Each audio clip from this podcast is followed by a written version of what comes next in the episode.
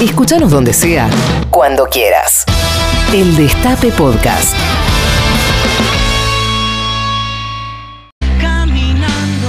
Tuve un, un gran amigo en mi niñez y adolescencia al que le decíamos el sucio. En parte porque era poco afecto a la ducha, pero fundamentalmente porque jugaba sucio. Era tramposo. Ya en la infancia, si veía que iba perdiendo a la bolita o a la figurita, el tipo agarraba un puñado y salía rajando. Se la llevaba antes de perderla. En el fútbol jugaba de nueve, el sucio. Y cuando entraba al área vos no sabías si marcarlo o no, porque si le sacabas la pelota, el tipo volaba por el aire y pedía penal. En el ajedrez, cuando veía que la derrota era inminente, realizaba algún movimiento supuestamente torpe y tiraba el tablero y sus piezas. Luego las levantaba y las acomodaba de tal manera que el que iba ganando era él. El sucio, cuando veía que iba a perder, hacía trampa. Algo así está haciendo el neoliberalismo hoy en el mundo. Va de crisis financiera en crisis financiera, fabrica desempleados por millones, aparecen focos de pobreza donde hacía décadas no había. Los países más pobres, explotados por las potencias, generan millones de refugiados. Las manifestaciones contra gobiernos neoliberales recrudecen. En Francia, en España, en Italia, en Colombia, en Chile, en Perú, en Estados Unidos y tantos otros países. En Argentina, un gobierno neoliberal quedará para el récord Guinness al lograr que en un solo mandato endeudar a un país desendeudado y caer en default en cuatro años. Nunca, nunca había pasado. Pero además con la montaña de dinero que pidió, en vez de mejorar la vida de la gente, Macri mandó a 8 millones a comer en comedores el fracaso del neoliberalismo, última etapa del capitalismo, es evidente. La respuesta a ese fracaso ya indisimulable es un cambio de paradigma en la manera de hacer política. Es el fin de la política, es el relato ficcional, es el discurso delirante, es el reemplazo del debate político por una narración irracional que apunta a confundir al tiempo que evade el debate es el engaño permanente. Como mi amigo el sucio, el neoliberalismo, al verse derrotado, hace trampa. No puede discutir política ni comparar resultados de distintos gobiernos porque pierde por paliza. Entonces decide salirse del debate racional y armar un discurso ficcional y delirante. A mí igualmente me parece una falta de respeto del entorno de, de Cristina, la propia Cristina Fernández de Kirchner, decirle el gordo al presidente despectivamente. Bueno, ¿no? Ezeiza es donde los nacionales y populares cazan, el, cazan a los gorilas. A mí me da la sensación que arrancó el macartismo y la casa de brujas del Poder Judicial y, y la Corte Suprema de Justicia. Y usted dice que Cristina hoy es golpista de Alberto Fernández. Exacto. O sea ¿Por que qué? ella está haciendo un. Usted, usted acaba de decir que ella está haciendo un golpe de Estado dentro de la coalición cívica, de la coalición de gobierno, Exacto, perdón. Y se quieren llevar por delante la República y las instituciones. Si tira tanto la cuerda. Y ahora Cristina, cada vez, si se lo lleva puesto, se. Poner que se lleve puesta ella misma, se rompe el sistema. En el marco de este delirio, el ciudadano no puede ejercer el habitual ejercicio reflexivo de comparación de gestiones para decidir candidatos en una elección. Una comparación racional sería, en 2003, el peronismo recibió del neoliberalismo un 57% de pobreza. En 2015 se fue con un 26, según el INDEC de Macri. La mitad. Cristina bajó la pobreza a la mitad. Luego vino el neoliberalismo de Macri y la reta de nuevo y la subió al 45%, casi el doble. En 2003 se recibió del neoliberalismo un 27% de desempleo. Cristina lo bajó al 6, al 6. Y volvió el neoliberalismo de Macri y la reta y lo subió al 11, casi el doble. El 2003 el neoliberalismo dejó 11 millones de personas alimentándose en comedores. Cristina logró que todos, o casi todos, volvieran a comer en sus casas. Y el olivismo de Macri, la reta mandó 8 millones a comer en comedores otra vez. En 2003, el neoliberalismo dejó al país en default y endeudado con el FMI. Néstor le pagó al FMI y nos llevó al menor nivel de deuda sobre PBI de los últimos 40 años.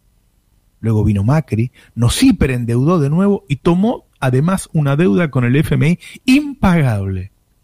Por eso no pueden comparar. Por eso apelan al delirio y la confusión. Y la pandemia en Argentina, yo creo que ya se terminó. Esto hoy es un plan de exterminio por acción y por omisión. Hoy creo que Cristina habló con el silencio. Claro. Y el barbijo. Eso. Y el barbijo. Y se verdad. sacaba el barbijo la cara. Que... Y los gestos, es decir, los gestos, es decir, como vos bien decís, hoy marcó una nueva forma de hablar, el silencio. El año pasado la deserción, en la deserción que hubo en la educación se refleja también a la inseguridad que hay, hay hoy en día, ¿no? Acá debe haber un impedimento de negocio político, una promesa, un compromiso, una letra oculta, chiquita, con China y con Rusia. Porque del kirchnerismo podemos esperar cualquier cosa. El cinismo, el patoterismo, el genocidio. Este es el realismo trágico, no mágico, de un kirchnerismo que siempre se coloca del lado de los delincuentes. El peronismo dio medicamentos gratis, computadoras, plan progresar, plan procrear y tantas cosas. Macri la sacó. Aún en pandemia, Alberto ya comenzó a reconstruir otra vez, con la enorme quita de la deuda, con las compus, con los remedios, con el plan progresar, con el plan procrear, con el crecimiento industrial, con el crecimiento de la obra pública, ambos por arriba de 2019, sin pandemia. No es difícil decidir a quién votar si podemos reflexionar, pero es imposible reflexionar si estás enajenado por los medios. Viste, la, la vacuna se va a llamar Sputnik Vida. Vida, sí. Y ese Vida, el nombre lo puso Máximo Kirchner. El neogolpismo de lo que hablamos básicamente es de las formas que hay hoy en día de los golpes de Estado, ¿no? Que son diferentes a los golpes de Estado de los militares. El gobierno las perdió en las pasos con esa con esa derrota sospechosa para mí. ¿Cómo sospechosa? Sí, yo creo que no, yo creo que hubo fraude en esa en las pasos. El CEO de, de Pfizer dice que no hubo pedidos de retorno. Primero, yo tengo libertad de expresión. Segundo, yo puedo hacer una deducción. No se puede ir más a fondo con semejante nivel, yo diría, de, bueno, de, de cleptocracia de las vacunas. Cleptocracia de las vacunas. Ojo, médicos. Ojo a los que están firmando cosas que no tienen que firmar. Ojo a los que dicen que alguien muere de COVID si no muere de COVID. Dejen hacer autopsias. No solo aquí, en el mundo, los gobiernos populares son acusados de autoritarios, autócratas, dictadores, populistas, comunistas, fraudulentos, un delirio que no te permite pensar. Y la otra herramienta electoral es la campaña de propaganda que arman desde un periodismo supuestamente independiente. Para la gente yo soy ultra K y la nata es independiente. ¿Por qué? Porque lo dicen ellos, los medios hegemónicos. Y porque yo digo desde dónde hablo y la nata dice que es independiente. De esa manera venden un candidato como si fuera un shampoo. Hacen propaganda. Sé todo el tiempo en tu vida pública como el otro día en Intratables. Te pido por favor. No puedo vivir enojada, Jorge. Los tarifazos había que hacerlos. Ahí la discusión era cómo. Rosella eh, dijo ayer que vos podías quedarte ocho años. ¿Macri gobierna para los ricos? No, no, no, eso me parece una pavada. O sea, lo que quiero decir es, cuando sos vos enteramente, aún enojada, sos increíble. Fue, fue escuches- genuino. No escuches a los asesores de prensa, a los Durán Barba, a los nadie, no escuches a nadie. Conectate con vos y sé vos. Bueno, Gracias. ¿Cómo no votar a un candidato que es tan alabado por el periodismo independiente? Apoyaron los tarifazos, niegan que sean un gobierno para ricas ante toda evidencia de lo contrario, y en un nuevo estilo, hasta hace poco desconocido, halagan. El presidente Macri no presiona a los jueces para un lado ni para el otro. Eso es toda una novedad. Mauricio Macri dio un paso hacia la gloria política. María Eugenia persigue todo tipo de delitos y les complica la vida. Por eso los corruptos la odian tanto y por eso la gente la quiere tanto. Leuco, el gran halagador, justificó la persecución y vendió a Vidal como si fuera un producto. Majul, por su parte, le dijo a su público que Macri era como Mandela. Tercer año consecutivo que nos recibe, cum- cumpliendo su promesa. Es la idea, cumplir. Macri está en su eje, ¿eh? en su centro. Yo no digo que es espectacular, digo, está en su eje, seguro, tranquilo, preocupado por, por el cepo, por la inflación, pero está como en un estado zen, con algo, con algo, ¿eh? quiero decir, de Nelson Mandela, el libro que me recomendó. Hay que reconocer que es muy difícil sustraerse a votar a Mandela. No congraciarse con los candidatos de los periodistas que entran a tu casa todos los días. Yo sigo siendo de, del PRO, de Cambiemos, y deseo con todas mis fuerzas que ganen las próximas elecciones. Un brindis por ustedes, Por el por país. nuestro país, por la Argentina, Por la presidente, Juliana. Ma- eh, María Eugenia, ¿es verdad que por ahí a la noche vas a un hospital sin avisar?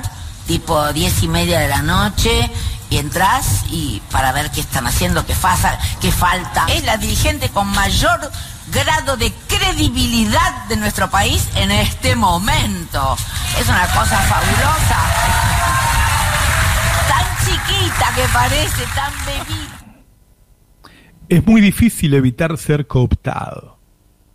No es solo en los programas políticos, la derecha organizó a las figuras del espectáculo para que formaran parte de la campaña de propaganda de sus candidatos. Son decenas, son cada vez más. Entrar a ese grupo de élite tiene muchas ventajas. Este es el enfermo populista que está operando el señor Mauricio Macri, el ingeniero, el presidente de la nación, al que eligió una parte de la Argentina para que cure al cuerpo social. Están diciendo poco menos que Macri es la dictadura, que Macri es el ajuste, que Macri va por todo. Es muy curioso, es muy de psicopatía pública. Es todo lo que se le enrostraba al gobierno kirchnerista. El gobierno no quiere ser la alianza de la Rúa. El gobierno quiere correr al peronismo con, el, con la fusta de la gobernabilidad. Por eso Macri se cuida mucho. La Nata, Majul, Leuco, Feynman, Viale, Cristina Pérez, Nelson Castro, Winiaski, Novarecio, Canosa, Echecopar, Fantino, María Laura Santillán, Tenenbaum, O'Donnell, Siete Case, Mariana Fabiani, Mirta, Susana y tantos otros llegan a un nivel de elogios con casi nulos antecedentes en la política internacional, destinados a políticos de un partido que generó un daño que llevará años y años reparar. Señora María Eugenia, soy la historia. Necesito que sea presidenta. No la conocí todavía así personalmente. Pero así golpea. Todavía no me vino a buscar. Tampoco quedaba otra alternativa, había que pedir plata sí o sí, ¿no? No había manera pero de... ellos podían tener la alternativa de no dárnosla. No, claro, eso seguro. Las lágrimas en el, en el Teatro Colón fueron expresión de lo que usted vio en ese momento o fueron expresión también de la tensión acumulada, usted vivió muchos meses, eh, días de tensión. Eh, la, la otra pregunta es so- sobre el papel importante que para mí injustamente no se menciona de su esposa. Sola. Sola. Sola. Muy bien. Por cosa que tengo, te juro que tengo mensajes preguntándome. Preguntale si está en pareja, preguntale si está en ¿Sola pareja. o soltera? ¿Cómo? ¿Sola o soltera? Soltera. Está muy movilizado, presidente. Muy, muy. Pero calmarme un poquito. Está bien. Movilizado por los afectos, porque mucha gente puso el voto y confía en usted, porque se espera que sea un presidente especial. Sabemos que hay mucha gente que la está pasando mal. Y ¿Se entonces emociona diciendo eso? Sí, sí, claramente. Gracias, María Eugenia. Gracias que siga puesta ahí. Sos muy valiente, sos muy trabajadora, sos, sos una persona honesta y la verdad que hay tanto lo que hay que hacer en la provincia que eh, sé que, que todos los bonaerenses tienen mucha fe en que se puedan hacer. Mauricio ama a su esposa. Eugenia está sola, soltera. Él está movilizado por los afectos. Ella es muy valiente. ¿Cómo está el corazón? El corazón, bien, bien. El amor es una buena medicina para el corazón, así que estoy muy bien. Presidente, ¿duerme bien a la noche? Sí, sí, estamos muy bien. Y después de las elecciones, después de la presentación en el CCK, ¿se es más alto, se es más rubio, se es más ojos celestes el presidente? Me convocó a trabajar a Boca, trabajé a Honor en un año para Boca, hicimos un programa hermoso. Sí, a Donor, porque yo tenía otro trabajo y, y a mí me gustaba hacerlo a Donor. ¿Cuál crees que es la mejor alternativa que hay hoy? Yo creo que lo ideal. ¿Vidal? Vidal puede ser. ¿Hablas con el presidente? Sí, por WhatsApp cada tanto. Sí, WhatsApp también. Como vos, Luis. Yo, no- perdón, no me van a hacer. Eso lo hacía yo cuando Manda emoticones. A ver qué les parece este Macri emocionado. Una televisión pública más abierta, un presidente que no abusa, de, no hace ca- eh, cadenas eh, nacionales, no hay estigmatización hacia el que piensa diferente, se puede pensar. Así que desde ese punto de vista hay una actitud política del gobierno muy positiva de dialogar con eh, el peronismo, con los opositores sin ningún tipo de problema. Así que desde ese punto de vista se está mejor. Considerando el hecho de que Macri es hoy a nivel mundial uno de los cinco tipos más atractivos que hay en el mundo. Presidente, perdón, ¿usted qué edad tiene? 58. 58. ¿no? Es visiblemente más grande que yo. duerme bien, se emociona, manda emoticones. Es uno de los tipos más atractivos del mundo, dijo Longobardi. Estos periodistas que te vendieron a Macri en 2015, que justificaron cada una de sus canalladas, que mientras te esquilmaba, mientras le robaba a los pobres para darle a los ricos, se deshacían en elogios hacia él. En los próximos meses, estos tipos te van a vender a los actuales candidatos. Llegamos a las elecciones en medio del discurso delirante de los medios y con los periodistas más famosos elogiando descaradamente a los candidatos de un partido y acusando a los del otro de genocidas. Alberto tiene un problema adicional. Tiene que mostrar las cosas que evitó, las que no están, lo que no ocurrió. Tiene que mostrar que podían haber mucho más muertos si no convertía a Argentina en uno de los 18 países que más gente vacunó, entre 200 países. Tiene que demostrar que evitó que faltaran camas, que faltaran hospitales, que faltaran respiradores, como faltaron en otros países, que evitó saqueos, como en tantos países, que evitó las colas del hambre de Nueva York, de Madrid y tantos lugares, que evitó el desabastecimiento, como en Italia, España y otros países. Es muy difícil valorar lo que no ocurrió. Tardaremos años en agradecerle a Alberto todo lo que hizo por nosotros durante la pandemia, como llegamos tarde a agradecerle a nuestros viejos sus cuidados. Por eso es importante recordar que fue Cristina quien lo erigió, que ella sabe quién es Alberto y de qué será capaz en tiempos normales. Y por eso es importante el acompañamiento de Cristina, porque ellos sí, ella sí, tiene mucho derecho para mostrar. Ella encontró un país con 27% de desempleo, 55% de pobreza, 26% de indigencia y se fue en 2015 con los trabajadores abarrotando los lugares de veraneo, con restaurantes llenos, con bares llenos, con ventas anuales de un millón de autos y 700 mil motos, cero kilómetros. De una industria destruida logró un crecimiento industrial del 96% según la UIA duplicó de 60 a 120 millones de toneladas la cosecha, según la Bolsa de Cereales de Rosario. Casi duplicó el PBI, creó riqueza y la distribuyó como solo Perón lo había hecho. La mitad de los jubilados no tenía jubilación, la mitad de los mayores no tenía jubilación. Y ella lo llevó al 98%. Creó la maravillosa asignación universal por hijo y el plan progresar y el plan procrear y sacó la ley del peón rural y la del personal doméstico y la identidad de género, la de fertilización asistida. E invirtió en ciencia, creó la ARSAT y repartió científicos y repartió 5 millones de computadoras para los pibes. Abrió universidades, terminó Yacyretá, triplicó la cantidad de kilómetros de trazado de autopistas. Cristina nos llevó de la tristeza de 2001 a la fiesta del Bicentenario. Repito, Cristina nos llevó de la tristeza de 2001 a la fiesta del Bicentenario. Por eso tiene que ser la cara visible de esta campaña junto a Alberto. Necesitamos que Alberto se fortalezca con más legisladores para los próximos años. Sabemos que entonces va a ser elegido por cuatro años más. Ante las penurias de la pandemia hay que prometerle al pueblo un futuro feliz ante el ruido y la furia del discurso dominante y ante la propaganda impúdica del periodismo canalla, la única que puede prometer hacerte feliz y ser creíble es Cristina.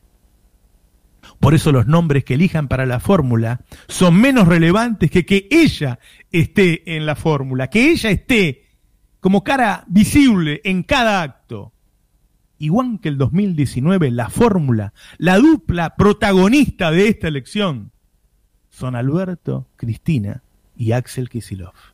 Buenos días, esto es Navarro 2023. Reviví los mejores momentos de la radio. El Destape Podcast.